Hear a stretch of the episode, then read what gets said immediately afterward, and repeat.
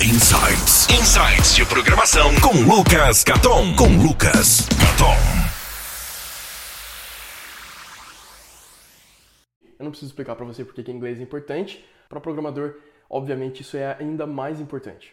Então, a primeira coisa que eu queria falar aqui é sobre a importância de você não se focar somente em leitura e escrita, que é o que a maioria dos programadores fazem, assim, baseado em estatística nenhuma. É simplesmente a minha percepção, baseado no, nos colegas de trabalho, nos meus amigos que trabalham com, na área de tecnologia e tal.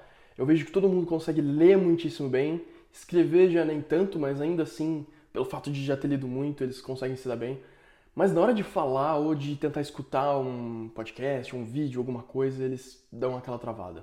Esse foi um erro que eu cometi. Eu sempre foquei muito em aprender a ler, escrever inglês e, sabe, treinar muito isso tal. Principalmente para quem trabalha com open source, é tudo em inglês, não tem como fugir. Mas é uma coisa que eu me arrependo. Eu me arrependo de lá atrás, 10, 15 anos atrás, não ter me empenhado mais para treinar o meu ouvido para entender melhor inglês e a falar também. Tem uma estratégia bem interessante e eu me lembro do meu, no meu primeiro colegial, 2001, faz 17 anos, o meu professor de inglês dava umas dicas pra gente como que a gente fazia isso naquela época. Naquela época, a tecnologia mais avançada que existia era o DVD, né? A gente estava naquela transição de VHS, de fitas VHS para DVD. Eu imagino que muita gente que está assistindo não faz a menor ideia do que, que eu estou falando. Mas enfim, ele ensinava a gente a colocar uma fita, crepe mesmo, fita, qualquer fita que você tivesse, fio, aquela fita cinza, né? Colocava na TV, qualquer coisa que você pudesse, um travesseiro, alguma coisa. Colocasse na frente do, da legenda, pra gente não conseguir ver o que estava escrito e tentar treinar o ouvido, né? Tentar ler. Isso com VHS, né? Quando veio o DVD, a gente tinha a opção de mudar a legenda lá para inglês. E, enfim, hoje em dia é muito mais fácil, né? No YouTube, na Netflix, a gente pode simplesmente ir lá trocar o idioma. É bem mais fácil do que antigamente. E tem muito mais opções, né? A gente tem uma quantidade imensa de filmes ou séries disponíveis e tá aí uma excelente estratégia para treinar o seu ouvido. Podcasts é a mesma coisa. Inclusive, eu gosto mais de treinar com podcasts do que com filmes e séries, porque filme tem um roteiro, série é a mesma coisa.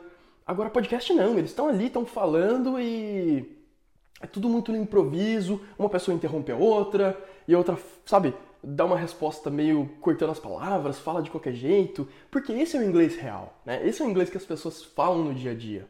Isso é muito bacana porque você está escutando uma coisa bem perto do que seria um bate-papo real. Na verdade, é um bate-papo real. Não tem roteiro.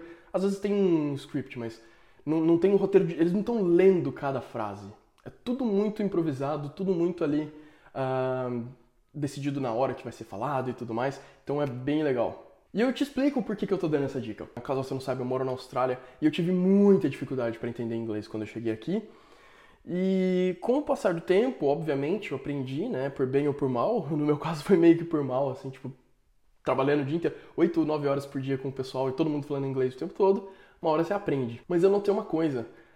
No começo, eu tinha a percepção que eles estavam falando muitas palavras difíceis. Sabe? Tipo, nossa, eu nunca escutei essa palavra no meu curso de inglês. E com o passar do tempo, eu comecei a entender que aquelas palavras eram simples, eram palavras simples Porém, eu não estava sacando, eu não estava conseguindo identificar que aquele monte de palavra que ele estava falando junto era aquelas palavras específicas. Então, com o passar do tempo, eu comecei a identificar cada uma dessas palavras e falar: nossa, ele não está falando nada de outro mundo, ele está falando tudo que eu já sei, tudo que eu já estudei.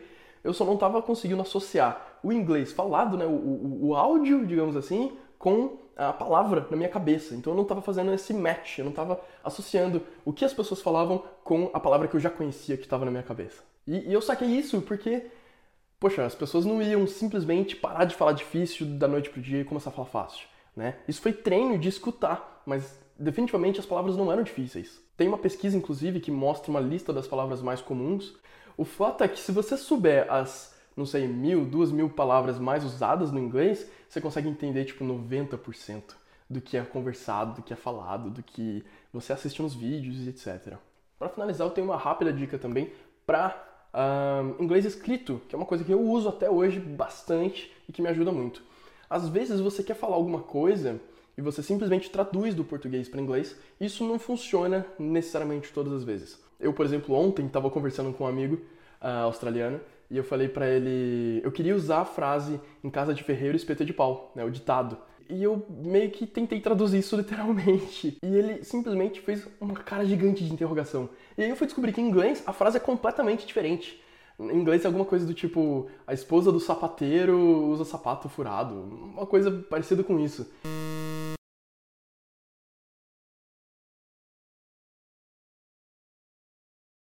A, a ideia é a mesma, a lógica é a mesma, mas a frase é completamente diferente. E por que, que eu tô falando isso? Bom, às vezes a gente acha que falar uma coisa é o melhor jeito de falar aquilo, ou de escrever aquilo. E os gringos podem, inclusive, entender o que a gente quis dizer, mas às vezes não é a melhor forma de falar. E eu utilizo um aplicativo, você pode usar qualquer um, eu utilizo um chamado Alfred, tem o Text Expander, tem alguns gratuitos, tem vários muito bons para isso, que você cria snippets no computador que funcionam da seguinte maneira. Você digita um código por exemplo, no meu caso, se digitar ponto e vírgula EM de e-mail, o comecinho de e-mail, ele já preenche meu e-mail automaticamente. Se eu colocar ponto e vírgula PH de fone, ele já vai preencher meu telefone automaticamente. Então, vários desses gatilhos que você só coloca ali, digita e ele completa, eu também uso para inglês. Às vezes eu não lembro exatamente quais essas palavras para descrever um cenário. Por exemplo, eu sei que todo dia eu quero chamar meus amigos para almoçar. É um exemplo bobo, mas vamos supor que seja isso. E eu chamo eles todo dia no, no chat da empresa. Em vez de ficar digitando toda vez, eu vou lá simplesmente e completo.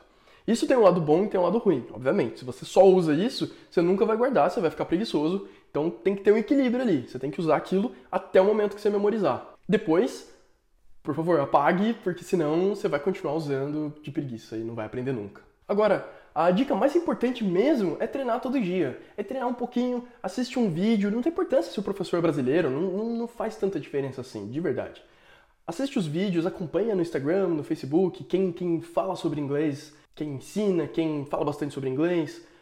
Procura seguir essas pessoas e treina todo dia, treina todo dia um pouquinho, que seja 5, 10 minutos. Você vai ver como é que você melhora. É muito mais eficiente do que você parar um sábado inteiro e ficar lá, tipo, 4 ou 5 horas seguidas estudando. Então é isso. Te vejo na próxima vez. Tchau, tchau.